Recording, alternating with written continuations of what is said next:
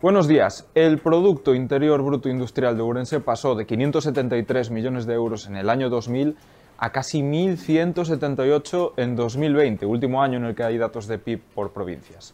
Esto significa que el valor de la industria urensana se duplicó en los últimos 20 años. El sector secundario representa una quinta parte del Producto Interior Bruto urensano, lo que supone una proporción superior a la media autonómica y estatal. Analiza estos datos Sergio Conde.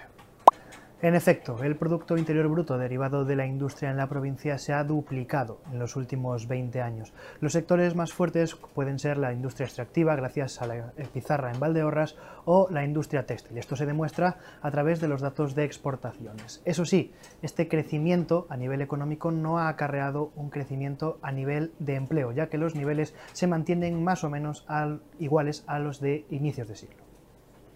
El Archivo Histórico acoge desde ayer una exposición que navega en la historia de Urense a través de sus documentos. Visitamos esta muestra en la que el visitante viaja por el tiempo en la ciudad. Nos lo cuenta Elizabeth Fernández.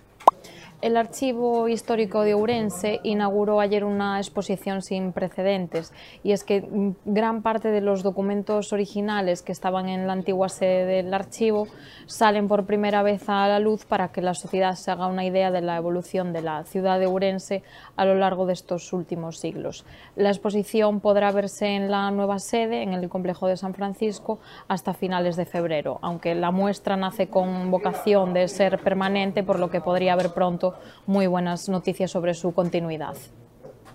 En provincia, la estación de montaña de Manzaneda se prepara para inaugurar la temporada de esquí. Los cañones de inhibición están en marcha y tras la reparación de los derrumbes que existían, las instalaciones ya están listas para acoger esquiadores de toda Galicia. Y en deportes es día de copas. El Arenteiro se enfrenta al Burgos a las 4 en Espiñedo para avanzar en la Copa del Rey y los campos del fútbol provincial acogerán los 32 avos de final de la Copa Diputación. Todos estos temas y muchos más los tienen en nuestra edición en papel y en nuestra edición digital, laregion.es. Gracias por estar como todos los días al otro lado de la pantalla. Tenga un feliz festivo.